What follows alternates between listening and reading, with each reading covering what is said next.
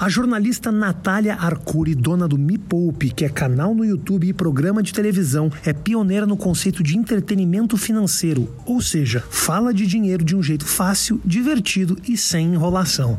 Um papo muito legal. Curte aí.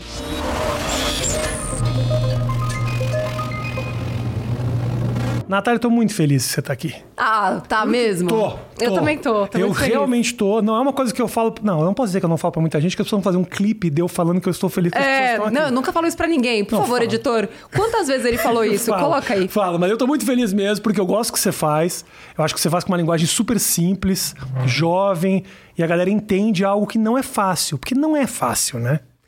Olha, Ah, eu acho que fizeram ser difícil. Por Porque, quê? Porque não é difícil. É fácil. É tudo uma questão de como você explica. Porque matemática pode ser simples e pode ser difícil. Sim. Tudo depende do interlocutor. mas você gostava de matemática? Você era uma pessoa que gostava? Muito. Que triste isso. Ai, que- olha minha uma- cara. Eu amo os números. Você não, era uma, você- não era uma adolescente legal. Eu não era uma adolescente normal, pra começar, É. né? Porque enquanto tava todo mundo fumando maconha, eu tava economizando dinheiro pra comprar o meu carro. Só por isso que você não fumava maconha para não gastar o seu Também. dinheiro? Que interessante. Também, também. E eu era muito do contra, assim, sabe? Hum. Eu era anti, anti Estados Unidos. Tipo, todo mundo queria ir pra Disney, eu Ah. falava que ridículo, sabe? Eu era, eu era assim também. sabe? Eu era assim também. Eu falava, nossa, se todo mundo vai pra lá, Isso. então eu vou pra cá. Ah, entendi. Sabe? Então foi um pouco por isso. Tipo, tava todo mundo gastando, todo mundo ostentando, todo mundo querendo vestir roupa da moda. E eu ia buscar brechós, que na época nem existiam. E aí encontrei aqui na, na Vila Madalena Ah. um galpãozão que trazia roupa usada a cinco reais. E aí eu usava essas roupas de brechó e falavam, Natália, você tá usando roupa de defunto. eu falava, dane-se, agora é meu. Pelo menos eu fiquei, né? Enfim, vão-se os corpos, ficam os casacos, na E verdade. depois virou essa onda do brechó. Você foi uma pessoa que lançou uma tendência. Uma um trend. É Gente isso. do céu, eu- visionária. Eu, nunca entendi. Agora falando sério, eu nunca entendi o apego que as pessoas têm por roupa. De verdade. Sei. Nunca entendi. As pessoas sabem disso. Eu sou tirado sarro de que eu uso em 80% dos programas que eu faço essa camiseta. Porque eu gosto dessa Uhum. E camiseta. porque você tem uma máquina de lavar, né? E porque eu tenho, eu lavo ela com uma certa frequência. Importante deixar claro isso. Não, né? mas é importante porque as pessoas. E, é algo que, desde o começo do canal, assim e tal, eu falava, não, eu vou usar essa roupa de novo. E se você pegar a capa do meu livro, Ah. os programas. Assim, a mesma roupa, tipo, há cinco anos. Porque a roupa é boa, né? A gente compra pra ela durar. Qual é o problema? Com certeza. Então, assim, a gente tá super alinhado. Por que que vo... Você achou só cara metade. Bailou, querida. Bailou. Ai, meu amor, desculpa. Eu sou mendigão, mendigão. Eu sou. Tiro muito sarro de mim por causa disso. E é interessante que também, assim, eu tô me abrindo aqui desnecessariamente, mas tudo bem. Não, eu acho que a audiência vai A gostar. audiência vai gostar.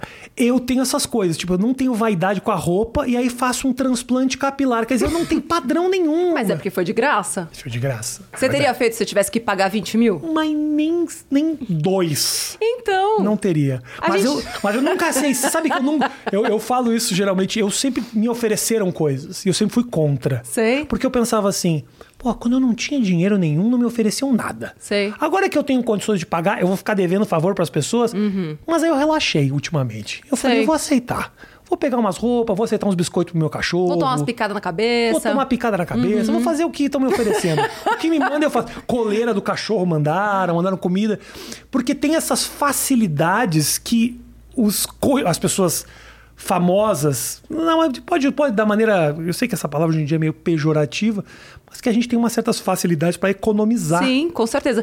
Mas eu fui, sou bem criteriosa em relação ao que, que eu mostro. Tá. Porque eu fico pensando, poxa, se é uma marca que teria condições de bancar um patrocínio, pode me mandar o que for. Manda, já, já recebi celular, recebi aquela Alexa, recebi de tudo. Tá. Eu não falo. Eu pego pra mim e agradeço mentalmente. Agradeço a Deus. Agradeço a Deus.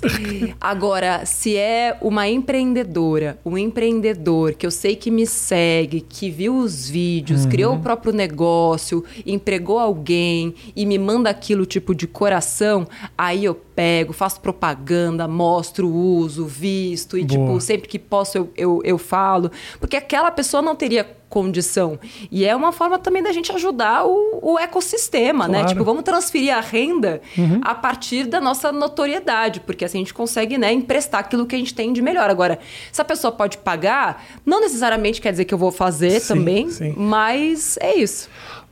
O, o Brasil... E nesse momento acabaram todos os meus recebidos. Acabaram. acabaram. Não manda mais nada que ela não vai mostrar. Não vou. Só humildes mandem.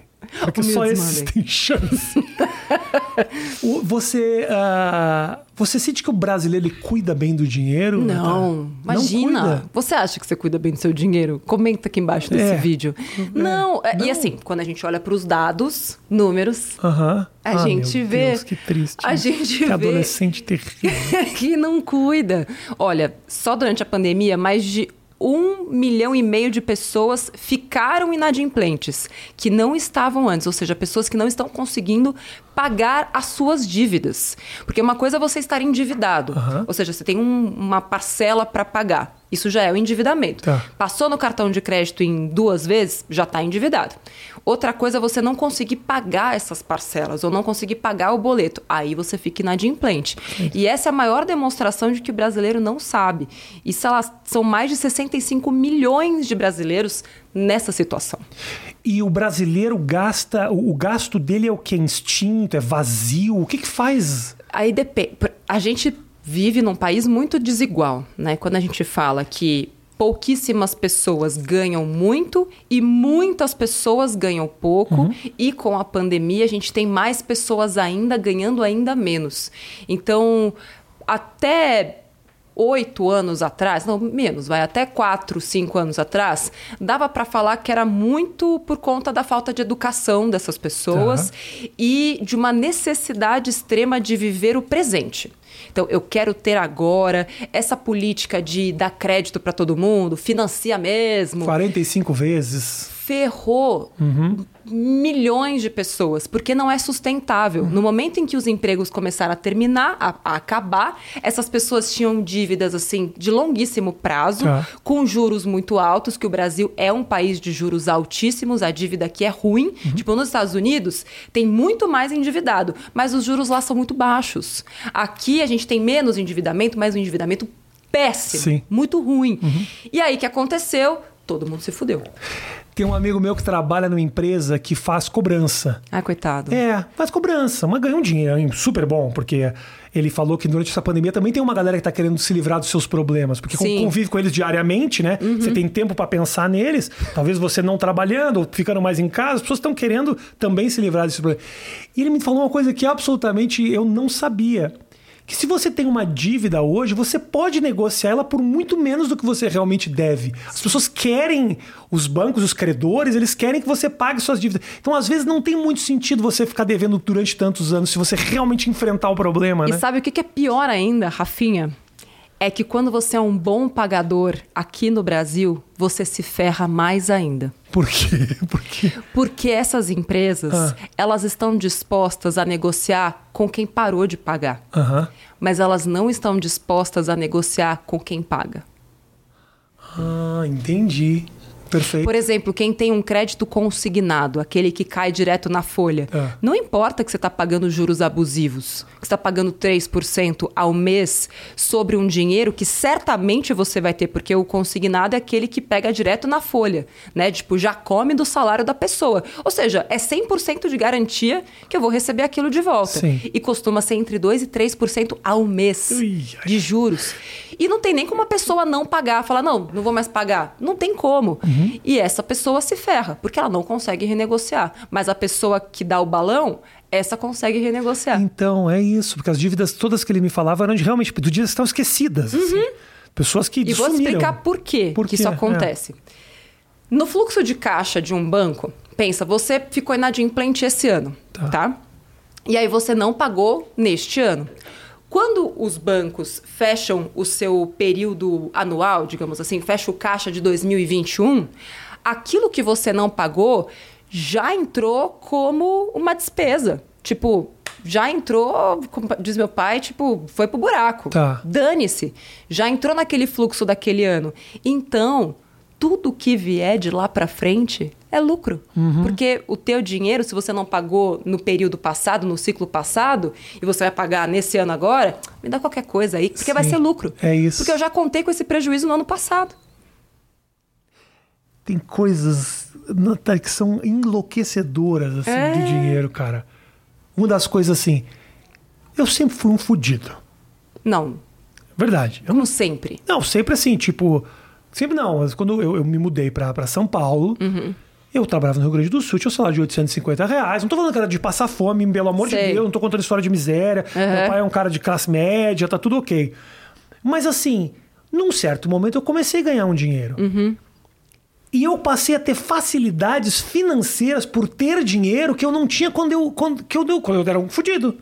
Então, Sim. assim, o banco me oferecendo coisas, pessoas querendo ligar. Eu me lembro até hoje de uma situação, eu queria fazer uma conta private no Itaú. Sei. Queria. Porque eu falei, não, o Banco do Brasil, porque começou com essas coisas. O, governo vai tirar o teu dinheiro, os papos assim, que sempre alguém Sempre fala. aparece teoria da conspiração. Isso, que vamos, não, o Banco do Brasil. Eu falei, vou abrir uma conta no Itaú.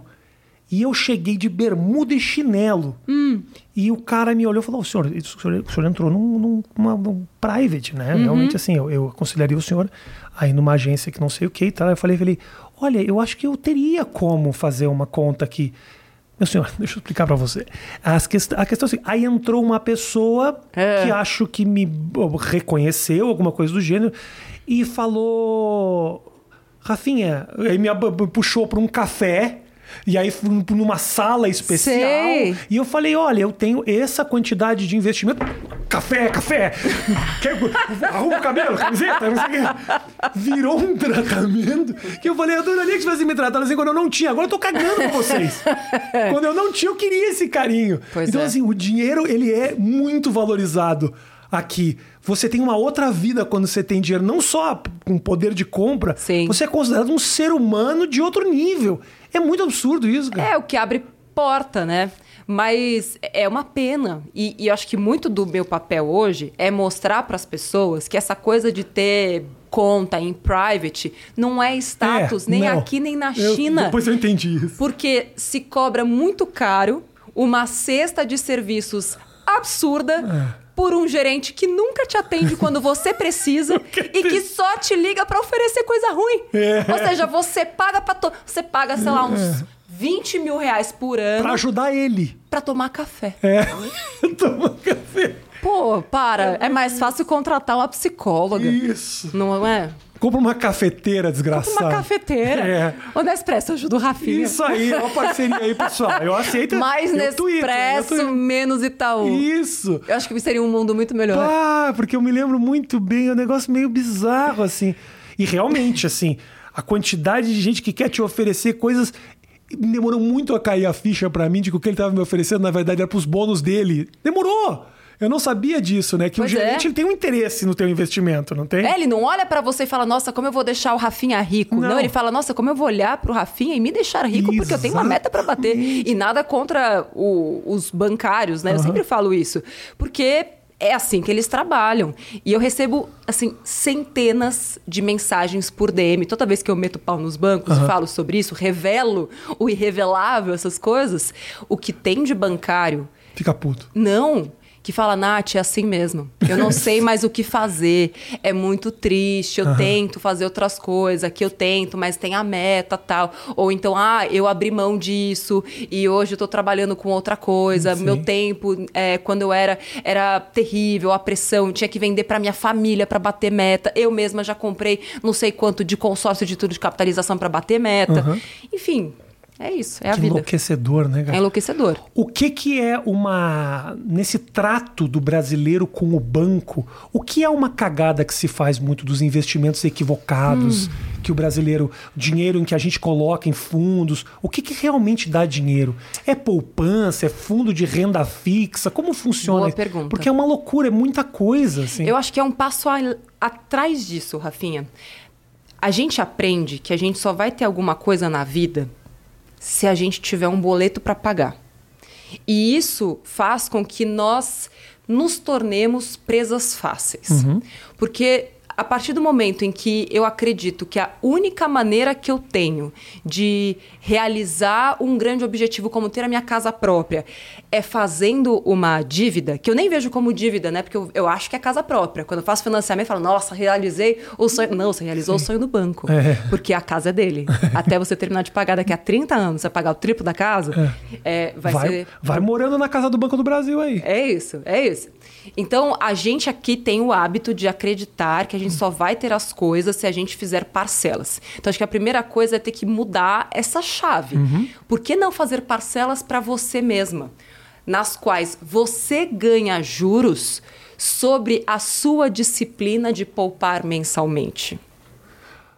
Ganha juros que você fala é não pagar os juros que você teria que pagar? Não, é ganhar os juros. Como isso? Porque quando eu invisto, Ah. eu estou ganhando juros. Investir nada mais é do que você ganhar juros, Tá. porque senão não faz sentido. Sim, sim, sim. A renda fixa mesmo, que muita gente fala, mas sem saber o que, que é, porque acha que a renda fixa é fixa. E não, a renda fixa ela pode ser inclusive variável em Sim. alguns casos. Aham. Mas a renda fixa é você emprestar dinheiro para o banco ou para o governo, que é o Tesouro Direto, e receber juros por esse empréstimo que você está fazendo. Perfeito. É você mudar de lado. Então, quando eu tomo uma dívida, eu sou devedor. Uhum. Quando eu invisto, ainda mais em renda fixa, eu sou credor. Eu estou recebendo dinheiro. Entendi. Entende? entendi. Uhum, então é você se colocar de um outro lado da mesa. Tá. E, e evitar ao máximo tomar dívida ruim. Com juros altos. E o Brasil é o país dos juros altos.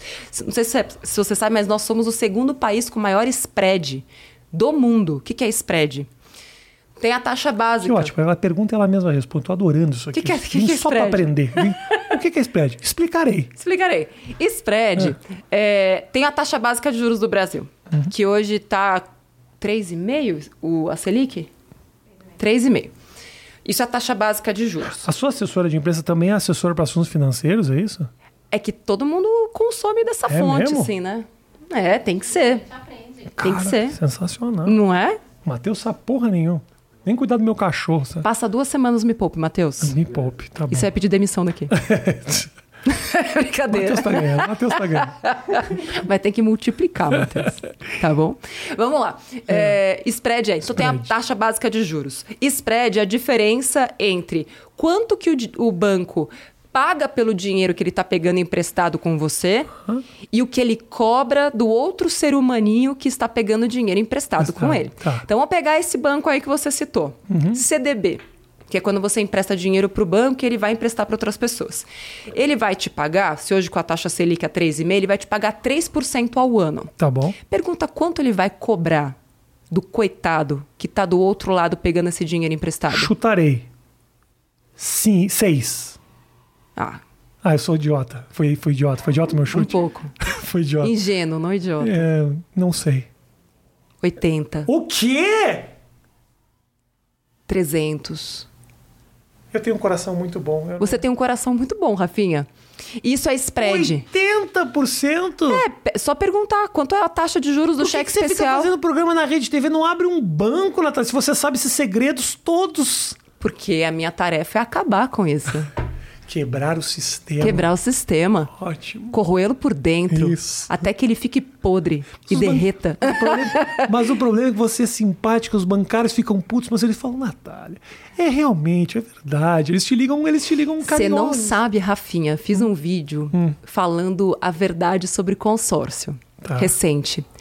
Pois eis que hoje a minha Cid Nelsa, a gerente do banco, ela fala, Natália, começou a me, me ligar desesperadamente. Ah. Eu acho que ela nunca tinha visto eu falando mal de consórcio. Tava, ixi, tava na China, né? Aí ela falou, aconteceu alguma coisa? Eu falei, como assim? Ela falou, não, é que eu vi o seu vídeo falando sobre consórcio. Ela falou, eu gostaria de saber o que aconteceu. Eu falei, não, vocês existiram. Foi É. isso que aconteceu. A culpa não é sua, Eu falei, não, a culpa não é sua. É. A culpa é de como me venderam. E basicamente eu repeti tudo que eu tinha dito no vídeo pra ela. ela. Ela, Ah, tá, então muito obrigada. Coitada, o que, que ela vai falar? Ótimo. Falei, não, o produto é ruim, me venderam errado, não é um investimento, ninguém me falou que tinha reajuste anual e que a minha carta não ia, tipo, o meu investimento acabou lá atrás. Eu não sei nem o que que é consórcio. Ai, deixa Tá. o vídeo aí em algum lugar. Vídeo na descrição. É. Quiser saber o que é, faça como eu. Eu clicarei no link da minha própria descrição para entender. É uma longa história, mas assim, é, é, é terrível, Tá. é terrível, é terrível. são, são, são maneiras que o banco tem, né? De, de. Então a melhor maneira. A melhor maneira de ganhar dinheiro é não botar o dinheiro no banco? Sim, é uma Ter- boa conclusão. Ter o dinheiro em casa? Não, investir o dinheiro, mas Ok. fora do banco. Ah, perfeito. Ó, pra ficar de um Fora jeito... do banco, aonde que eu vou? Na Ó, padaria? É, pra ficar bem simples. Ah. Banco, lugar de pegar dinheiro emprestado. Tá. Corretora de valores, lugar de emprestar dinheiro e de investir dinheiro. Corretora que você fala são essas ah, ah, operadoras. Isinvest, Modal, XP, Rico, tipo Orama, todas essas Tá. são corretoras de valores, que é um lugar feito para você investir o seu dinheiro. Só que isso Perfeito. foi democratizado e você não tem corretora. Opa, desculpa. Não tem problema nenhum. Não Atende, tem- pode ser dinheiro. É, É o pessoal, é o pessoal do consórcio. né? Tô ouvindo aqui. Não é escuta, tem uma Eles escuta na já me mandaram até cartinha. Ah, é? Falando, é, você precisa tomar cuidado com aquilo que você faz. Jura? Mais ou menos isso. Ameaça? Não, não era ameaça. Quem tipo, é o assassino que manda uma carta? É, Até e- ele te matar, e- você foi embora do país. Não, e né? tinha um livro assim junto, tipo, justificativas do porquê o consórcio é bom. Enfim, cada um cai na mentira que Ok, quer, na verdade. ok. E aí, eu esqueci que eu tava Os falando. investimentos do- Ah, do- do- sim. do- Só que corretora de valores, você Ah. não vê, assim, agências espalhadas Sim. pela cidade. E as pessoas ainda têm muito receio daquilo que elas não conseguem ver, Uhum. daquilo que existe só na internet. E, infelizmente, em paralelo a isso, tem muito golpe mesmo. A gente está na época dos, dos golpes financeiros. Então, o que eu sempre digo é, putz, quando você for investir através de uma corretora, entra no site da CVM, que é a Comissão de Valores Mobiliários, e lá tem a lista de todas as corretoras de valores que são certificadas e que são fiscalizadas pela CVM. Perfeito. Eu fiz isso. Eu fiz isso. E aí? O dinheirinho que eu peguei, eu tirei do Banco do Brasil Uhum. e botei numa dessas corretoras. Duas coisas aconteceram. Primeiro, eu. Vou falar de mim, ok? Eh, eu, não, eu, não, eu não gosto de olhar para dinheiro. Eu não gosto de olhar para dinheiro. Por eu, quê? Eu não gosto, eu não gosto. Eu gosto de saber que tem, mas eu fico meio agoniado por tá- quando eu tô perdendo dinheiro. Uhum. Eu me agonio muito mais por perder do que feliz por ganhar. Sei. É um equívoco e é muito judaico isso. Ou a culpa, o sofrimento da perda. O judeu gosta dessa coisa. Apesar de meu pai ser, eu, eu herdei um pouco disso. Meu pai não, não comprava coisas. Então ele passava o tempo inteiro cuidando e tal. Eu não sou pão duro, mas eu tenho medo de perder. Então quando Sei. deu essa coisa do pandemia e tudo mais, eu vi meus amigos perdendo muita grana. E como os meus investimentos são conservadores, bolsonaristas, de tão conservadores que eles são, não perdi muita coisa. Mas aquela agonia de ver diariamente. Então, assim, a corretora, ela tem uns aplicativos tão bem feitos, ela te dá tanto acesso aos números que começou a me dar uma certa agonia. No Sei. Banco do Brasil, como tudo era muito mais difícil, ficava lá e não Você tocava. não via. Burro. Eu tô- Ou seja, a facilidade só me trouxe agonia, só, me trouxe, só me trouxe preocupação. Mas realmente, assim, eu senti que tinha uma- um outro cuidado, uma outra forma de olhar, uma conversa. ah, pode ter lá um gerente que está querendo uma meta, pode, não tem problema nenhum. Mas eu tive que me acostumar com essa transparência dos números para conseguir conviver tranquilo com isso. Porque eu era um cara que um dia podia chegar na minha conta e descobrir, eu, eu não tenho mais nada. Porque eu não gostava de tocar. Eu sempre achei que o dinheiro eu ia ganhar era do trabalho e não do dinheiro. Entendi. Entendeu? Eu sempre fui bem, eu acreditei, sempre acreditei no trabalho. Então, pra mim, eu só não deixava debaixo do colchão porque eu achava que alguém podia passar e pegar. Eu, durante um tempo, tive mesmo dinheiro debaixo do meu colchão. Não adianta mais você querer me Não sequestrar. ter. Não, tem, já, já levei pro banco. porque eu tinha dinheiro de teatro. Então, assim, o dinheiro que vinha do teatro não tinha como colocar no banco, Sei. porque senão eu pagava um imposto muito alto. Então, eu deixava debaixo do colchão. Inevitavelmente, eu levava pro banco, Uhum. porque tinha uma quantia que não tinha sentido e acabava pagando 27,5% de imposto, porque não tinha como passar nota numa época que os teatros não aceitavam nota. E seus pais não tinham esse hábito de investir? Meus pais, não, meu, não que eu saiba, Sei. de dinheiro nunca foi um assunto na minha casa. Eu nunca passei fome, meu pai nunca foi um cara rico, eu não era um cara que ia pra Disney, não ganhava uma mobilete que os outros ganhavam. Também não. Mas eu sabia que tava lá, tava tudo ok e Sei. tal. Então o dinheiro, eu sempre tive um pouco de medo dessa coisa. Aham. E ainda mais quando chegou no de processo judicial, perder dinheiro, comecei a ficar numa agonia. Tipo, meu Deus do céu, eu vou perder, eu vou perder. Na verdade, tinha muito mais dinheiro do que eu gastei. com O nome disso é dinheirofobia, Rafinha. Eu tenho. É medo de falar sobre dinheiro, você não querer discutir sobre Isso, dinheiro. Tipo, quando você começa um relacionamento, vai pagar a conta, aí vai morar junto, como é que vai dividir? Meu Deus, como é que eu vou falar sobre isso? Eu não sofro é, nesse ponto. É. Eu sofro com o negócio de, de quanto tem no banco. Eu, no dia a dia, gasto dinheiro com comida, assim, desnecessariamente. É. Gasto meu até, ele não é um gasto baixo. Mas eu fico com medo do que tá saindo, né? de olhar lá e falar: ai meu Deus, olha quanto eu gastei, olha esse mês, tem que cuidar. Porque na verdade eu não preciso tanto, entendeu? Abrir meu coração desnecessariamente demais. Uhum. Não, eu acho que isso é importante. É, você acha mesmo? E na verdade. acham que eu falo demais Isso não é judeu, isso é humano. É. Pode Isso ser. chama aversão à perda, que é, É. o que os seres humanos é o que mais impede as pessoas de ganharem dinheiro. Você tem tanto medo de perder Que eu não ganho. que você não ganha, Entendi. entendeu? O que seria, qual é a melhor postura é, para ganhar dinheiro? É você se proteger de você mesmo. Então, sabendo que quando você olha lá, você fica agoniado, não olhe. É. É, se não olho. proteja de você mesmo. E faça Sim. investimentos que estão de acordo com aquilo que você acredita. Mas tô, tô nessa. Pô, se eu sou nessa. super conservador, Super. então pra que, que eu vou correr risco? Bota lá, sabendo quanto você vai ganhar. É isso que eu faço. Pega um pré-fixado. Sabe o que é pré-fixado? Menor ideia do que você tá falando. Pré-fixado é tipo. Tudo que você fala é grego pra Tá mim. bom, é tudo bem. Tá, é pra muita gente. Pré-fixado é quando você já sabe exatamente quanto você vai ganhar. Então, por exemplo, agora Ah. que a taxa Selic tá lá 3,5, tem pré-fixado pagando 13% ao ano. É muito dinheiro. Ok. É muito. Tipo, aí o dinheiro fica preso por 7 anos. Anota, Matheus, pré-fixado. renda- rendendo 13% todos os anos. Isso vai dobrar teu dinheiro, vai nesse, nesse período, até quem sabe um pouquinho mais. Isso é tipo, tá lá de, de boas, de Como, boaça. como você lida com o seu dinheiro? Você é meio agoniada? Porque uma coisa é falar todos esses papos que você tá falando. Quero saber no teu dia a dia se é um. Eu já fui muito mais conservadora, porque, é, ao contrário de você, o dinheiro era um assunto na minha família. Mas era tipo, vai acabar. Esse era o assunto. Aham. Olha, o dinheiro vai acabar. Puta, teu pai vai perder o emprego. Puta, a gente vai ficar ferrado. Ixi, e agora? Sabe assim? Era sempre um, um receio, assim, Aham. tipo, meu Deus. E eu, uma adolescente estranha, já só na Nazaré fazendo os cálculos. Puta, e agora? Ferrou, vou ter que bancar a casa inteira. Louca, né? Filha do meio, aquela coisa. E aí, isso começou a me preocupar demais.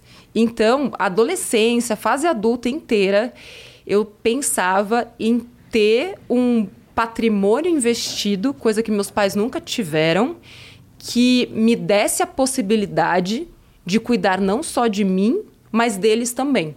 Então, por isso, eu adotei um- uma estratégia muito mais conservadora, muito mais tipo, pegando bons pré-fixados e prendendo esse dinheiro para o longo prazo. Quando eu cheguei no meu primeiro milhão, faz uns quatro anos, aquilo me deu uma tranquilidade, assim, sabe? Falei, putz, acho que agora eu posso viver um pouco melhor, porque eu tenho uma capacidade aqui de pelo menos, como eu já sei muito também sobre investimentos, agora eu já entendo mais sobre renda variável, eu consigo multiplicar, crescer a partir desse milhão e ficar um pouco mais tranquila. Perfeito. Tô trabalhando direitinho, meu pai continua empregado, ufa, Nunca perdeu emprego. perdeu várias vezes. Ah, então essas ameaças elas, elas, Elas se eram. efetivaram. É, é que meu pai, ele era autônomo, na verdade, né? Ele Tá. é engenheiro, ele tinha um emprego bom, mas ali pelos meus 10 anos ele perdeu o emprego. E a partir de lá ele foi de obra em obra. Uhum. E aí era sempre aquela coisa, tipo, ah, é o tempo da obra. A obra acabou, o emprego acabou. Sim. E eu não conseguia conviver com aquilo direito. Falei, mas como? Mas eu perguntava pra ele, mas e o plano B? Ah, plano B a gente vê depois. Tá. Aquilo me dava, tipo, Agonia. uma agonia. Uhum. Tipo, só de pensar nisso já me dá até um faniquito aqui, sabe? e aí eu falei, não, eu não quero isso pra mim. E não quero nem isso pra eles. Então eu vou fazer a minha parte. E foi assim que eu comecei a investir o meu dinheiro. Porque até então eu era jornalista e nem falava. Não era jornalista econômica. Eu Tá. cobria tsunami, cobria é, boate kiss, fazia. Você fez isso mesmo? Fiz. Eu só fazia tragédia. Que horror, gente. É. Você fez a bo- especificamente a Boate Kiss? Você cobriu Seis isso? vezes eu fui pra lá. Pra Santa Maria? Pra Santa Maria. Uau! Sim. É, Como era isso pra você? E aí você já tinha essa cabeça de, ah, não é isso que eu tô querendo? Ah, sim, naquela época sim, já tinha isso. Eu sofria bastante fazendo essas matérias, mas não tinha o que fazer, né? Era isso. Mas por que ou- mandavam só você pra Boate Kiss, gente? Que, hor- que horror, só mas manda outro. Todo dia eu tenho que estar em Santa Maria. Era assim, tipo, ah, puta, aconteceu. Me mandaram pra lá. Eu lembro que eu chorei já só na hora de ir, assim, fui. Aí passou um mês, você vai ter que voltar. Voltei seis meses, volta. Um ano, volta. Dois, volta. Três, volta. No quarto eu já tinha pedido demissão. Mas até hoje é um negócio que, me, que mexe comigo pela injustiça que foi feita com aqueles pais. Porque eles viraram pessoas não gratas. Como assim? Os pais dos- das, das, das pessoas que morreram? Sim. Por quê? Porque eles pedem justiça. Aliás, só é agora, se não me engano, faz sete Eles anos. são pessoas não gratas por pedirem Sim. justiça? Eu não entendi o porquê. A, a população santamarinense, se eu não me engano, é assim que... Santa, Santa, acho que é Santa Mariense. É, a população da De cidade... Santa Maria. É, Mais é, c- começou a, hum, a julgá-los... Porque eles com- continuavam fazendo suas vigílias, eles continuavam fazendo seus protestos. Seria uma publicidade negativa? Seria Não, as pessoas falavam, cara, seus filhos morreram. Tipo, ô, se liga, cai na real. O meu povo gaúcho é um, de uma de, é de uma assim de uma eh, coração, né? É. Uma sensibilidade terrível. Sim. Enquanto isso, né, tipo, o prefeito da cidade, o dono da boate, todo mundo, a maioria solto. Entende? Então, isso me abala até hoje. Aliás, acho que faz duas semanas que saiu o julgamento. Eles vão ser julgados, se eu não me engano, em júri popular. E eu falei, putz, quem sabe dessa vez é, vai ser feita a justiça. Acho que você vai ter que voltar pra Santa Maria. um beijo pra todo mundo de Santa Maria. que coisa louca, né? E você saiu desse lugar assim. Mas isso, de qualquer maneira, essas experiências, elas te devem ter te acrescentado pessoalmente, muito. assim. E eu, e eu acho que assim, é, é muito bom ter passado por isso, porque você conhece o Brasil de um jeito que poucas pessoas conhecem. Uhum. Então eu tava lá em Santa Maria, eu, tipo, tava na, na cheia do Nordeste, tava na seca do Nordeste, tava quando teve desmoronamento lá na região serrana do Rio de Janeiro. Eu fui nessa, do Morro do Bumba. Não, a que veio depois do Morro do Bumba, Ah, que do foi Bumba. ali Petrópolis, Teresópolis. Ah, horrível. Uhum. Nova Friburgo. Eu vi caminhão frigorífico com pé, com, com coisinha assim, ó, escrita. Enfim, quando você passa por essas. Experiências e você vai pro Japão e, e você sabe, puta, eu voltei de lá radioativa. As pessoas acham que é brincadeira, não é. Não É é. mesmo? É mesmo? Sim, tipo, a gente passa depois, né? Fui lá, fez medida das, das coisas lá Radiação. radiação, porque tava é, assim, a câmera começou a gravar vermelho. E o que que era... Mas é- onde, onde você fazia essas reportagens? Pelo que... que... Hoje em dia, Ah, na Record. hoje em dia você cobria É, pra Record. Trabalhei lá oito anos, eu Que acho. coisa louca isso, Natália. Eu não sabia disso. Pois é. Então, mas isso te forja, Claro, né? claro, Te, claro. te molda como ser humano, eu acho. Mas eu imagino a loucura que é, assim. ah, eu fiz lá o- na Bandeirantes a Liga, fiz Uhum. durante um tempo, que também cobria coisas que eram super pesadas. Me mudou muito a cabeça, me Sim. abriu a cabeça. Mas eu imagino a loucura que pode ser na tua cabeça você ver tudo isso, que são problemas muito reais, Uhum. né? A pessoa morreu, um desabamento, não sei o quê. E daqui a pouco você mexe com dinheiro. É o dinheiro. Qual é o significado do dinheiro nesse universo de, de real, onde as pessoas nascem, vivem, são felizes? Você consegue contextualizar ele na vida? Você consegue ver que existe vida por trás do dinheiro? Pra Que mim. pergunta genial essa! Não, muito bom. Matheus, ninguém, ninguém faz isso. Que podcast faz esse tipo de pergunta, Matheus? Não, não existe isso no Brasil. Natália, nem. Nossa, de verdade. Não, é sério, é Fui uma obrigado excelente a pergunta. parar pra me elogiar. Já que ninguém vai fazer isso, eu mesmo faço. Você não deu nem tempo? Eu tava aqui, ó, só, tipo, sendo é, chocada pelo, pelo brilhantismo da Tanto pergunta. brilhantismo. É, não, mas de fato é uma pergunta muito importante. E o trabalho só existe por conta deste contexto. Porque eu comecei a perceber a prisão que era a dependência financeira do Estado, de um emprego, de um marido, e como essa relação do dinheiro e a dependência que se tem era algo terrível. E, era, e como o dinheiro, de certa forma, também estava por trás. Por exemplo, o, o desmoronamento lá da região serrana. Se eu não me engano, acho que um ano depois, descobriram um estoque de não sei quantos milhões de reais em remédios que eram para ter sido repassados para essa população e que não foi. Então, na minha cabeça, eu acredito muito nas coisas a longo prazo. Então, o que eu acredito é que se através do meu trabalho, do nosso, a gente conseguir educar melhor as pessoas para serem mais críticas, mais conscientes, não só a respeito do próprio dinheiro, mostrar que elas podem ser mais livres no momento que elas se libertam dessas chavinhas uhum. e que elas são mais críticas, essas pessoas também passam a votar melhor. Perfeito. Ou elas passam a se eleger para cargos públicos. Ou elas passam a empreender em negócios de, de impacto. E assim, com o passar do tempo, não vai ser agora, mas de repente daqui a 15, 20 anos, a gente vai ver mudanças estruturais importantes. Porque eu podia continuar mostrando a realidade, ou eu podia fazer o que estava ao meu alcance para interferir nela.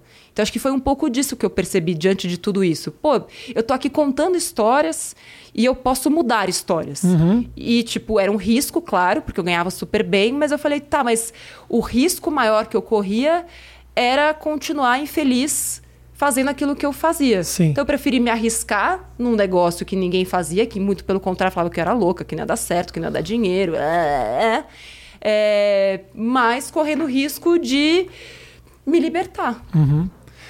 E quando você, enquanto você. Pode botar a aguinha aqui para ela, vai. Obrigada. Uh, porque enquanto você é jornalista, você até é, é, aconselhado a não se envolver na realidade. É muito louco isso, né? Porque qualquer envolvimento real que você tenha com as suas histórias é, é, tá fora da, da, do teu lugar de fala enquanto jornalista. Uhum essa é uma das alegrias que eu tive, assim, os trabalhos que eu fiz como jornalista, eles me permitiam mexer, eu subi no Morro do Bumba de alguma maneira, ajudei a puxar coisas, o que parecia um exibicionismo na televisão, mas que na verdade era uma possibilidade que a gente tinha de fazer, porque eu sempre achei essa coisa muito louca de você acabar William Bonner falar, tentamos entrar em contato com a autoridade, infelizmente não tivemos resposta. Como assim? Vai na casa do filho da puta! Bate lá! Bate na porta dele, mostra que ele não tá querendo te atender. Tudo era muito distante, muito frio, né? Uhum. Então quando você muda e começa realmente a mexer na vida das pessoas, o feedback, receber o feedback de pessoas que você transformou minha vida. Imagino para você deve ser muito legal isso. Não, eu acho que é o combustível, na verdade. Porque quando eu, eu comecei o, o Me Poupe lá atrás, na verdade o Me Poupe começou dentro da TV. 2012. As uhum. pessoas acham que, tipo, nossa, mas é agora. Nossa, menina do nada, né? Nada. Impressionante, do nada. Trabalhou 20 anos pra estourar é. do nada. 20 anos. É, bem isso.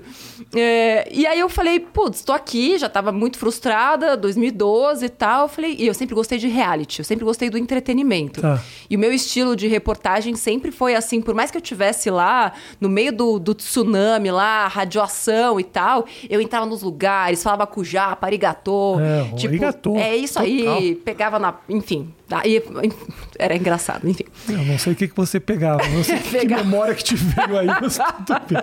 não, que eu comecei a lembrar, eu tava na Disney, é. que tipo, o chão inteiro se abriu, assim, da Disney do, do Japão, né? Uhum. E aí, assim, eu cheguei lá e tava o chão aberto, Aí eu comecei a encostar, assim, tava mole o chão. Eu falei, nossa, olha isso, parece o magma e tal, não sei o quê.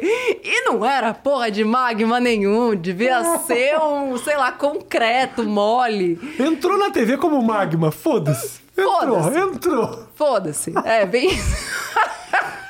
Fiz muitas dessas. Nossa senhora. Eu fazia coisas. Pai, eu nunca eu não nem de falar disso. Entretenimento, né? É entretenimento. Mas é entretenimento. Enfim. Aí é eu falei, putz, por que, que a gente ah. não usa coisa de reality? Mas eu ah. gostava de reality de transformação, tá. extreme makeover, aquela coisa de pegar a pessoa gorda, e deixar ela magra. Ah, essa aí é bizarro. Eu amava Esse isso. Esse stream makeover é o mais bizarro dele. Porque tem falei, que na casa, uh, que é o stream também makeover adoro, de casa. Também adoro. Mas o da cirurgia plástica... Eu gostava de todos. Pá! Todos que era de transformação. Que pegava a pessoa, uma tiazinha do interior isso, do Minnesota. 10 anos mais jovem. Aí depois a pessoa passava por 50 cirurgia plástica, chegava uma puta gostosa de volta no Minnesota com um marido que continuava do mesmo jeito. e eu achava isso é legal, maravilhoso. É. Eu falei, por que, que não usamos isso? Pro dinheiro. Pro dinheiro. Ótimo. E, e para atrair a atenção das pessoas, porque ali eu já tinha percebido que eu era um extraterrestre no meio das pessoas, porque só eu tinha dinheiro. E pessoas que tinham mesmo mesma estrutura de vida, tipo, moravam no mesmo lugar, faziam as mesmas coisas, e eu me achava muito esquisita. Por que, que só eu? Por que, que só você? Porque você cuidava do teu dinheiro. Mas eram os hábitos, eram os comportamentos. E eu entendia que se aquilo fosse dito de um jeito estranho, difícil, as pessoas não iam se conectar, entende? Falei, então por que, que a gente não cria um jeito fácil, lúdico, divertido? E foi aí que eu criei o reality e ofereci pro meu chefe da TV. Tá. E aí ele falou, Natália, sua ideia é tão boa que outra pessoa vai fazer Você é na Record? na Record. Você é muito da Record. Foi isso. Enfim, mas eu sou grata, de verdade. Porque se não fosse aquilo, porque Fiz- eu quis saber. Mas o que aconteceu? Fizeram no final? Fizeram. Com outra pessoa? Com outra pessoa. Mas nunca foi pro ar. E o que, que você fez nesse projeto? Nada. Você só deu a ideia? Eu dei a ideia e coloquei no papel, né? Porque, pô. Você sou- registrou a ideia? Não, não, não registrei a ideia. Isso foi em 2012. Ah. E eu. Que enfim, bom que não foi pro ar, então, né? Porque é a essência, sabe? É assim, tipo, é o que você faz, é o que eu faço. Tá. Vários podem tentar copiar. Claro. Ninguém vai conseguir. Ninguém vai mesmo. É verdade, você tá falando. Não é? Então, assim, e o que que aconteceu? Eu fiquei 2012, 13, 14, 15, 16, 17, 18, 19, sete anos pra colocar na TV Band ano passado. Foi. Que legal. Pô, que foda. É, demorou, mas aconteceu. E aí o que aconteceu? A puta frustração. Chamada Bandeirantes. eu, eu já sofri muitas das suas dores. Eu já tô percebendo. Sim. A frustração por quê? Por causa da televisão porque, ou por causa do jeito que foi feito? Não foi do jeito que eu imaginei, porque primeiro eu fiz no canal. Porque assim, eu fiquei tanto tempo tentando ir pra TV, Aham. mas acho que o mais louco e mágico é isso. Eu fiquei tanto tempo obcecada em levar o reality pra TV, eu fui pro YouTube pra levar pra TV. Porque eu falei, se ninguém aqui na TV me vê, se eu for pro YouTube mostrar que eu sou Talvez boa me nisso, vejam. talvez me vejam. Já tava lá o fim. O fim já podia ser lá mesmo. É. né? E aí não aconteceu, três anos não aconteceu. Eu falei, quer saber? Eu vou pedir demissão e vou fazer isso aqui acontecer para fazer o reality. Aí chegou 2018, vou fazer o reality aqui mesmo no canal do YouTube. A TV viu. Aí levamos pra, pra Band. E qual não foi a minha surpresa? Que o Me Poupe levou a audiência pra Band. A Band não trouxe audiência pra gente. A O reality que eu fiz o ano anterior, É, dentro de casa, deu muito mais audiência Claro, do claro. que. E outra, custou 450 mil reais cada episódio. Uhum. Me custou quatro meses insanos de trabalho. E Só eles ganharam. não, assim, e na verdade, aquilo que eu imaginava, que tipo seria o ápice, na verdade eu descobri que o que eu tinha construído ao longo daqueles anos inteiros valia muito mais do que aquilo que era a minha ideia inicial. E no primeiro momento foi um baque, assim, porque imagina você, tipo, lutar sete anos para conseguir alguma coisa, e quando aquilo acontece, fala. Ah, é isso. Era isso então? Enfim, levou um tempo pra, pra passar o, o baque, me recuperei e agora estou na Rede TV. Mas. Porque a vida é cheia de altos e baixos. Sim. Mas o que eu queria te falar é o seguinte: quando é que você percebeu que de repente aquela tua jornada, tua estrada, que a internet era o fim por si só? É muito louco isso, né? Porque o sonho da TV ainda existe, Sim. assim, e é, e é louco. Cara, a internet te possibilita tantas coisas, criar tua comunidade, o teu público, o feedback ele é muito mais legal. Você sabe quem tá te assistindo, você vê o rosto das pessoas. Eu sempre achei muito louco isso, mas mesmo exatamente como você, nós estamos muito juntos nessa. Uhum. A televisão tinha um significado. Sim. Não adianta. Quem me- o cara do posto de gasolina me conhecia da TV, não Sim. era da internet. Então, assim, ainda atinge um determinado público. A tua ida pra rede TV é super compreensível. E, e é aí que tá, porque ainda assim, a gente sabe que ainda ex- existe um, um- um elitismo na, na internet, no YouTube, principalmente, que é a nossa mídia principal. A gente está no Instagram e tudo mais. Mas se a gente quiser democratizar mesmo, a gente precisa falar com as pessoas que nem têm uma boa conexão de, de Claro, internet, claro, que é a maior parte do país, né? A gente vive numa bolha que parece que todo mundo tem boa conexão e YouTube, mas não é assim, até porque a maior parte dos planos, né, de pré e pós-pago mais baratos, ele te dá acesso ilimitado a Instagram. Uhum. Mas você não tem o YouTube, Facebook. Facebook. Twitter. Então lá a gente tá mais atuante, mas ainda assim a TV ela conversa. E a gente tem visto isso no público da, da rede TV. Isso tem sido muito bacana. De a galera realmente assistindo e, E te- trazer um público novo. pra você, Sim. que é algo que não aconteceu na Band. Não. Que loucura isso. Por Pois que é. será dessa vez? É assim, a linguagem mudou. Acho que não. Acho que assim, até como estratégia, é, a, a, a regra era: não vamos levar as pessoas da internet para TV. Não vamos fazer isso. Até pra gente saber se realmente está funcionando. Sim. Porque na, na- no reality da Band, a gente falava muito Vamos pra TV. TV, É, TV, TV, E aí a gente migrou o nosso público do YouTube pra TV. TV. aham. E aí a gente perdeu. E perde, porque ele acaba teu programa lá e já era. Você não tem poder nenhum sobre a tua própria plataforma. Não, é, os realities, o reality vinha para pro Me Poupe no ah, você YouTube conseguia também. postar Sim, sim, sim. o material da Band no teu canal? Sim. A Bandeirantes evoluiu muito.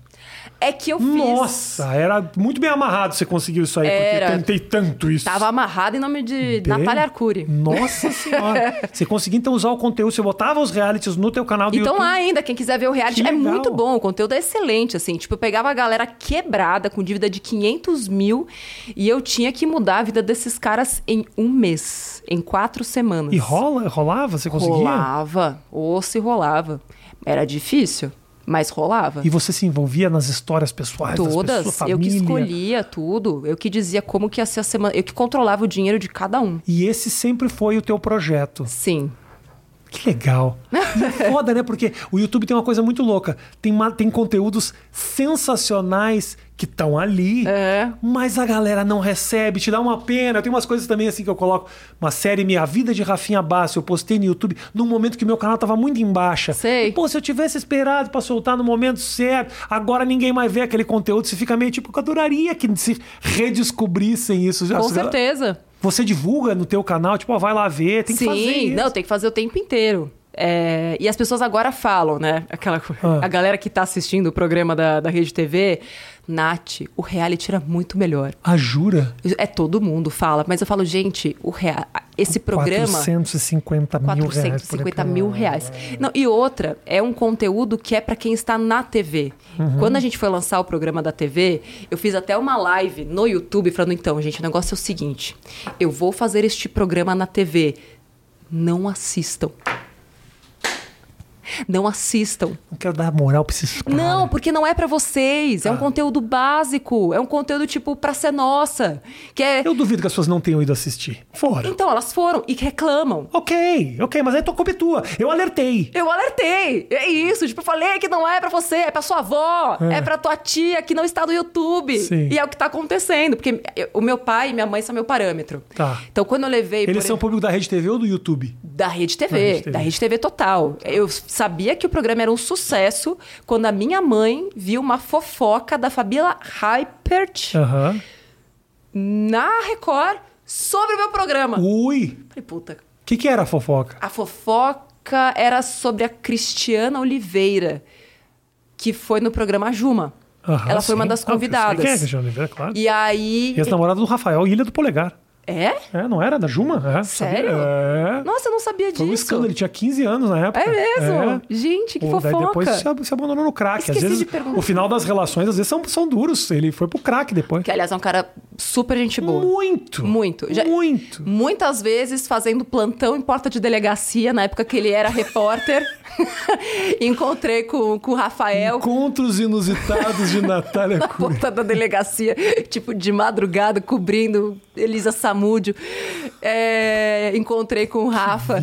Baita profissional, tipo, cara super dedicado, de Aham. verdade, enfim. A Outros fofoca tempos. era essa, então. Aí quando na fofoca. Aí a minha mãe falou: Ai, você tá na Fabila Hypert. É. Falei, uau. É isso, né, Paty? O jogo virou. O jogo virou. Paty, o jogo virou. Paty, o jogo virou. Somos pauta da cobra. Né? É. É, muito bom. É muito louco, né? ah, hoje você tá super conhecida, Natália. Você acha? Eu acho, eu acho. Nossa, quando eu pedi para as pessoas sugerirem nomes, o teu nome apareceu pra caralho. Talvez seja o universo de rede social, obviamente eu não sei como é que é no pôr de gasolina. mas a galera da internet queria muito, falou: não, traz ela, ela é legal, ela é legal. Putz, mas sabe o que eu mais legal. gosto? É muito quando eu legal. peço, tipo, sei lá, a gente veio de, de carro de aplicativo pra cá, né? Uhum. É quando eu entro no carro, a pessoa ouve a minha voz e fala: ah, Você é a Nath do Me Poupe? Ah. Aí ele fala: Nossa, eu vim te escutando, tô ouvindo podcast, eu li seu livro. Nossa, eu tô guardando muito dinheiro. Puta, você mudou minha vida. O cara que vai entregar comida, tipo, nossa, eu tô, tô estudando seus livros. Eu falei: É, você tem que estudar mesmo pra sair dessa tua vida aí, hein? Vai fazer outra coisa, porque você não vai te levar pro do caminho. ele gosta de fazer aquilo. Não gosta. Que preconceito terrível. Não, não gosta. não gosta. E é bom, tipo, ó, encare isso como uma, um, hum. um, passo, né? Porque é isso, todo mundo já teve que fazer alguma coisa que não gosta na vida. Eu já tive, você já teve. O tipo... quê que você fez? Eu? É. Cara, eu já tive que fazer salão do automóvel. Gata do, da frente do carro? Gata da frente do carro. Ah, bom, bom, bom. E dentro do carro. Dentro? Mas você tinha que explicar o e carro. você ficava assim o tempo inteiro? Não, e olha só que curioso. É. é. eu fui fazer primeiro e último, né? Tá. Eu tinha 19 anos. E salão do automóvel, deixando claro, só pega quem. Não é, não é qualquer uma que vai. O pessoal, a seleção do salão do automóvel, é. ela é dura. Não, e outra, fazem um baita de um treinamento, e foi o que eu mais gostei. Ah, é? Eu aprendi o que era um turbo intercooler. Explica pra gente o que é um turbo intercooler. pra fazer o salão do automóvel. Porque eu ficava é na. Quero saber. É, título de capitalização. turbo intercooler. a Nissan Frontier ah. tem um turbo intercooler, nem sei se tem mais. Na época tinha um, é, tinha um toca-fitas. Que ano foi isso? Eu tinha 19. Você tá fazendo. Você tá falando um negócio de um carro. Eu tenho 36, já, faz 15 anos. Já nem existe a faz, marca do Faz 15 anos. Ah. E aí, mas assim, o pior disso era você ficava de pé, doía o pé pra caramba, você entrava 8 horas da manhã, ficava até as 8 horas da noite de pé, aguentando uns filhos da puta, falando: se eu comprar o carro, você vem junto. No começo, eu respondia, tipo, no final eu já falava, eu e a tua mãe. A tua mãe acho que tá tudo Aí o cara, tipo, saía do carro, assim, sabe? Eu falava, uh, quase, quase, quase tá fazendo uma listinha, tipo, ah. Os caras faziam as piadinhas mesmo? Sim. Que escroto. O cara é não, triste. Não passa pela cabeça dele que outro cara já fez, gente. Enfim. E aí, então, então você. Model, modelagem, você fazia modelagem, é isso? Eu fazia evento, não, dá, não dá pra chamar de modelagem, né? Aquela coisa, porque pagava muito bem. Tipo, eu ganhava 150, 200 reais por dia naquela época. Ok. E eu ainda falava que era bilíngue, nem era, mas eu, tipo. Mas também o cara, o cara que faz essa piadinha não vai querer falar em francês com você, né? não, mas é tipo, eu, eu enrolava bem no, ah. no inglês e bilíngue ganhava um pouquinho a mais, né? Entendi. Então eu falava bilíngue, bilíngue, sim, claro. Então ajudou no teu primeiro. O primeiro milhão foi construído. Tem o sangue da tem o sangue da modelo Natália ali no meio. Tem, eu já fui repórter da TV Jockey. Jockey do, do, do caso? Sim, entrevistei você, inclusive, lá. Já, provavelmente. Eu, porque eu tava fazendo jockey, gente. Tava cobrindo algum evento. Tinha muito evento de. Você não lembra? Eu te tratei bem? Provavelmente não. É, normal. É, Mentira, mas tudo bem. não fala isso. Pessoas me... e sim, mas assim, é isso, tipo, é coisa que ninguém Elogia vê. a pessoa o tempo inteiro eu, aqui. Eu queria muito ser ah. repórter de TV. Era o que eu queria.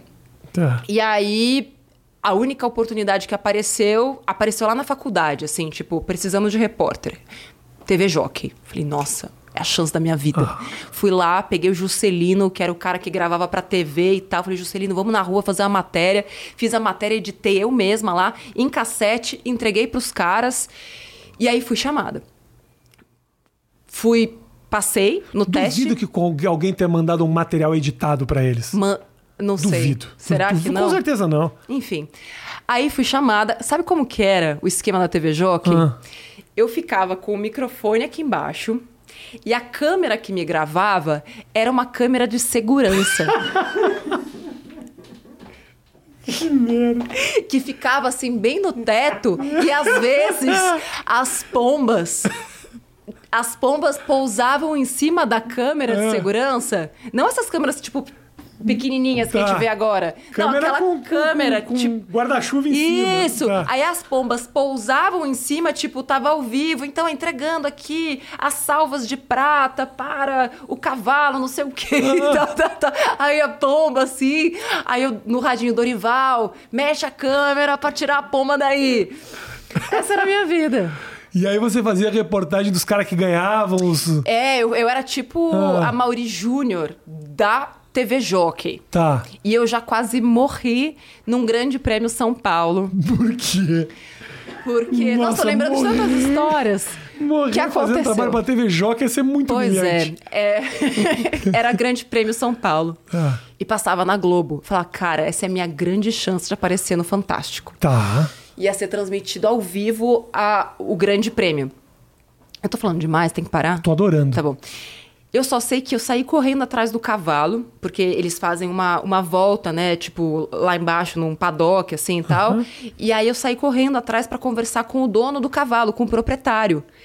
Este cavalo me dá um coice. Oi? Juro, Rafinha, pegou que passou um vento na minha cara. Assim, aquele dia eu vi a morte de perto. Na tua cara, Na a pata ia cara. dar na fuça. Na fuça ao vivo. Aí você ia aparecer no Fantástico. Se você queria aparecer no Fantástico, você É quase isso, realizou mãe. teu sonho. Aconteceu. Caramba! É, são muitas histórias, né? E a TV Jockey durou até quando? Ai, ai Ah. puta, minha história é muito cagada, Eu né? adoro história cagada. A TV dinheiro, é Jockey que você fala de desgraça. durou até uma repórter, Ah, enfim, sem julgamentos, pode julgar. chegar pro meu chefe da Record, que quando eu negociei meu salário para ir pra Record, eu falei, então, vou contanto que eu possa permanecer na TV Jockey, por, porque por mais tosco que fosse aquele trabalho, Era garantido. não, eu tirava tipo um e-mail por mês Oi, tá pra bom. trabalhar tipo quatro horas por final de semana. Tá ótimo. Porra. Poxa, que isso. Não, valia até um coice na cara. Meu Deus, dois até. É isso. E aí falaram, não, beleza, pode vir. Ok, viu Domar Batista. Não, pode vir. Ok. Aí passa, acho que oito meses, toco meu telefone. Boneca. Era um outro chefe. É, boneca, tô vendo aqui, Desculpa, boneca saiu da onde essa é intimidade? como ele me chamava. Ok. Chamava todas as meninas, as- todas as repórteres. De bonecas. De bonecas. Bacana. É, boneca, legal. é, eu tô assistindo aqui você nessa TV Jockey, porque passava na U- UHF, né? Sim. E, cara, isso aqui vai pegar muito mal pra você. Falei, mas como assim? Foi combinado. Eu, Uhum. eu avisei que eu fazia esse trabalho quando vocês me contrataram. É, então, mas se alguém vê isso, pode pegar muito mal e não sei o quê. Eu tive que fazer uma, uma escolha. Passava no HF. É, passava no H. Ah, vai que algum bispo vê, usaram essa- esse argumento. Pode pegar muito mal e não Se sei o o quê. bispo tá vendo corrida de cavalo, quem tá errado é ele. Não é você. Por que, que o bispo tá gastando dinheiro na corrida de cavalo? Não é? Beleza. Ok, falei, bom, vou ter que abrir mão desse meu trabalho, beleza? Passaram-se três anos. Estávamos em uma reunião entre as repórteres de Amigo Secreto As bonecas, reunião das bonecas. das bonecas, quando me é revelado que quem me caguetou, entre aspas, para este chefe, foi uma outra repórter que viu aquilo e ela tinha uma puta inveja. E aí ela falou assim: Nossa, essa daí é a repórter nova? E vocês vão deixar ela continuar fazendo isso? Se ela tinha inveja mesmo e queria o teu mal, ela tinha que ter te deixado ficar na Jockey, Talvez sim. fazendo matéria debaixo do cocô da pomba. Pois é. Enfim. Porra, mas é uma história, cara. Você, você- já, é, você já contou essa história em algum lugar ou eu tô. Consegui É esse. tirar alguma coisa, Paty, que nova aqui, ó? A Paty não sabia do monte de coisa. Caramba! Ah, mas é louco, né? Como essas, esses perrengues, assim, eles constroem a gente, né? Sim. De lembrar disso. Aí, quando às vezes você tá. Muito louco isso. Às vezes você tá trabalhando no estúdio e o cara fala: Puta, a câmera não funcionou. Aí você vê um cara ficando puto, você fala: Brother, eu, eu fazia matéria assim, debaixo do cocô da pomba. Vou ficar bem quieto aqui, mas eu sei de onde eu saí, né?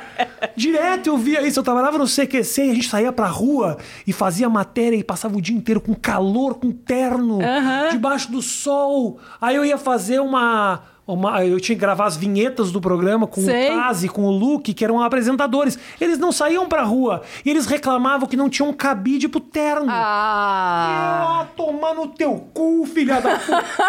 Você não sabe que eu tô passando pra fazer isso aqui. Pois Mas é. eu- foi uma discussão que a gente teve. E aí eles falaram uma coisa que é muito verdade. Tipo, Rafa, a gente não recebe dinheiro pra passar dificuldade. Você recebe. Então eu falei, é, é verdade. Mas você recebia pra passar Ah, dificuldade? recebia o trabalho. Eu também recebia a grana de repórter, não era apenas apresentador. No meu contrato Ah. estava que eu ia me dar mal. Entendi, você já sabia, já estava pré-acordado. Exato. E estava pré-acordado que eles não passariam dificuldades. Então, assim, tá tudo no acordo. E eu falei, é, você tem razão, não, não tem por que eu reclamar, mas, mas é isso. As- os perrengues constroem. E é legal pra caralho ver que você conseguiu. ah, você se frustrou com a televisão. Em algum momento você parou de pensar, falou, tipo, não, o negócio é só a internet. Porque você voltou pra TV. Você chegou em algum momento a ficar nessa dúvida, tipo, vale a pena voltar pra TV e passar pelo que eu passei? Eu acho que sempre passou pela minha cabeça voltar, mas de uma outra forma, que foi o que aconteceu com, com a Band. Tipo, se fosse algo meu, que eu tomasse conta, que eu tivesse domínio, autonomia, que o roteiro fosse meu, que o programa fosse meu. Então lá era uma sociedade. Tá. Aqui também é uma sociedade, sou sócia da, da Rede TV. Então a gente, tipo, aquela coisa que eu falei, tipo, não tô ganhando nada, não tô ganhando nada mesmo, tipo, de salário. Tá. Só vai dar certo se der certo. Tá. Tipo, não tenho nada garantido. Eu, e, é, e é o combinado é muito claro. E eu já falei isso no meu canal e tal. A, pra mim, só vale se der audiência. Eles querem, tipo, cotas comerciais e tudo mais, mas eles já sabem, se não der três pontos de média até o final do ano, não vai ter 2022. Você falou isso. Falei. Todo mundo sabe, até a galera da, da equipe mesmo Três já sabe. pontos na Rede TV é muita coisa. Eu sei, Natália. eu sei. Você, você, você botou uma meta muito alta aí. Trabalhamos com metas altas. Poxa, que legal. Não, Poxa. Trabalhei com esse negócio de audiência, três pontos. Na Band já seria difícil. Mas só assim vale a pena, porque se for menos do que isso, o esforço não, não compensa. Claro. Vale muito mais a pena eu botar, porque hoje eu, eu calculo, né? Cálculos. Então, tipo, quantas horas. Menina, menina estranha dos números. A menina estranha dos números. Quantas horas da minha semana são dedicadas a isso? E se eu colocasse essas mesmas horas no YouTube, por exemplo, qual seria o alcance que eu, que eu teria? Ou colaborando com a minha equipe para desenvolver alguma coisa diferente? Você provavelmente já deve estar perdendo dinheiro. O investimento é um investimento a longo prazo, mas assim, o dinheiro que hoje o YouTube te dá, com certeza é legal pra caramba, ou não? Sim. Eu não sei o que é legal pra você, de repente você é muito rica, eu não sei. Como assim? Como assim? O YouTube te gera algum dinheiro. Então, mas você sabe que desde o Ah. dia zero do YouTube, eu nunca contei com o dinheiro do YouTube? Mas você pega esse dinheiro, né? Eu nunca peguei. Natália tem uma grana. Do AdSense? Ma Matheus! É... Am- Rolou um amadorismo tremendo aqui. Não, eu, pra mim, ele, ele é a Teu reserva... canal é monetizado? Sim, sim, sim. Você já viu quanto dinheiro você tem pra pegar? Não, hoje a gente tá colocando isso pra dentro, Ah. mas nunca foi uma fonte de receita. é, no começo, pelo menos, tipo, nos três primeiros anos, pra mim era uma reserva. Tá. Tipo, não vamos olhar pra esse dinheiro. Perfeito, perfeito. Eu não quero mexer nesse dinheiro. Não, desde, quero... que, desde que ele esteja entrando, eu fico feliz. Não, Ah, claro, tá, bom. entrando em dólar, né? Isso. Aliás, eu fiquei puta da vida, porque eu- no começo eu não sabia direito como funcionava É. e passei tudo pro PayPal. E aí, quando chegou dois anos atrás, o PayPal fez um- uma mudança para real e lá ele ficou. Tipo, ele fez Travou uma. em real naquela época? Travou em real Nossa, dois anos cagada, atrás. Cagada, cagada. Cagada PayPal. O ideal é. É. você colocar pra cá e aí no momento que você faz essa transferência é o dólar do dia. Exato. É isso. Exato. Enfim, então tem lá uma reservinha. Boa. É isso. Não, porque realmente o investimento, eu fico imaginando você dividida entre criar o conteúdo para televisão, que é um investimento a longo prazo, mas legal porque você investe no público novo e ao mesmo tempo você tem uma mídia, uma mídia com o público na tua mão, que é muito legal também. E ainda assim não é, Rafa. Acho que hoje o nosso principal objetivo é ter o nosso público. Porque quando você depende de uma mídia parceira, você está é, submetido aos algoritmos. E por mais que você faça um bom conteúdo, por mais que você seja bom, por mais que você esteja atento, é uma certa corrida dos ratos. Então, assim, o, o objetivo agora é ter a nossa plataforma com as nossas pessoas lá dentro para não precisar depender. Não é sair, mas é, é a- de novo, a independência é o que me move. Perfeito. Eu quero pessoas independentes, empresas independentes. Eu não quero ter que depender de nada nem de ninguém, sabe? Muito feliz que você veio aqui. Ah, Muito. muito, Foi muito obrigada. legal. Eu fiquei muito feliz. Muito. Que Pô, contei várias histórias estranhas Que aqui. bom, que bom. Gente, é o seguinte, eu vou deixar o link. que Ah, que eu posso fazer um Ah, é, convite? tinha, né? Um negócio que você tinha me mandado, um negócio que eu tinha que mostrar. O que, que é? Me ajuda. É, como você. Eu sabia que vocês iam perguntar. Você, Você, pode interromper e falar se você quiser, tá? Não, eu sabia que você ia perguntar muito sobre investimentos e que as pessoas sempre ficam com dúvidas. eu perguntei muito. Pergunta um pouco, ok. mas no começo, Tá bom. nessa coisa toda, Sou né? ruim, e, tal. eu vou falando merda. e de banco e tal, e Tá. as pessoas ficam perdidas mesmo. Então eu trouxe um, um guia bem prático mesmo para investir a partir de um real, que é para ninguém reclamar que não pode investir. Tá bom. E aí o, vamos deixar o link aqui nas, é pra galera baixar de graça o guia. Isso, se você por acaso tá assistindo consórcio também já tá com você. dentro do é, Ah, e link o vídeo do e o vídeo do consórcio. consórcio. Você manda pra mim o Matheus bota. Matheus, você bota, Matheus? Tá bom, porque o Matheus esquece. A pessoa vem aqui e fala, eu quero botar o projeto e tal, e a pessoa chega lá, lança e eu. 50 comentários primeiro são assim, cadê o link da porra que você tá falando? Hum, E eu quero te fazer um convite para você ir no Me Poupe Show na Rede TV. Adoraria, desde que a Rede TV me deixe entrar. Eu sou a dona daquele programa. Perfeito. Chupa, agora vai ser, vocês vão ter que me engolir, cara. Ainda Eu vou, fazer a. Eu vou. A reaproximação sua e e do Marcelo de Carvalho. Meu sonho! O que, que você acha, Paty?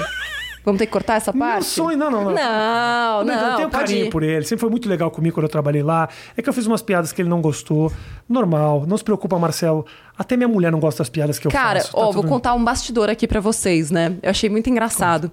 O Rafinha fez uma piada péssima com a Normal. esposa dele. É. Mas péssima, assim, que eu ficaria puta, assim, Foi- daria, daria separação na minha casa. Jura mesmo? Talvez. Eu conto a piada que eu fiz. Eu falei que o Matheus faz tudo que tem aqui na minha casa. Até come minha mulher quando eu não tô. Gente, isso nem é uma piada. Isso é até uma verdade, né, Matheus? Conta não. Então, vocês entendem? Você, não, conviver comigo não é fácil. Não deve é, ser. É, Então, mas aí você entende, assim, sabe? É, isso. Eu, tenho- não sou, não sou um cara legal. As pessoas acham, assistem isso aqui falam, nossa, como você é bacana. Mas no dia a dia eu sou terrível. Mas ele é. Olha, de verdade, gente, eu estava aqui frente a frente, você é um cara muito bacana. Muito Obrigada obrigado, mesmo por me receber Que tão bem. isso, foi muito legal. A conversa foi incrível, amei mesmo. E agora eu bom. quero que você vá lá falar sobre as suas cagadas financeiras. Eu vou sim, e não são muitas, mas eu Ah, vou. Eu, que eu, eu cuido direitinho, não mexo muito nas minhas coisas, tá lá com a minha gerente, ela fala de vez Será em quando. que isso não é uma cagada? Pode ser uma cagada. Hum. Talvez eu se descubra cagadas que eu estou fazendo, não sei. Talvez. Talvez vazou, você nem sentiu. Beijo, até a próxima. E acabando todo o programa, eu falo: desculpa por esse cabelo ridículo. Espero que você tenha conseguido se focar na conversa. Eu sei que eu não preciso mais dizer isso, tá ficando até chato, né, Matheus? Mas eu me sinto mal durante o programa inteiro. Ela tá falando comigo e eu tô pensando: que coisa ridícula que tem na minha cabeça. É o cabelo do Ronaldinho, se o Ronaldinho tivesse sofrido uma queimadura. Beijo, tchau.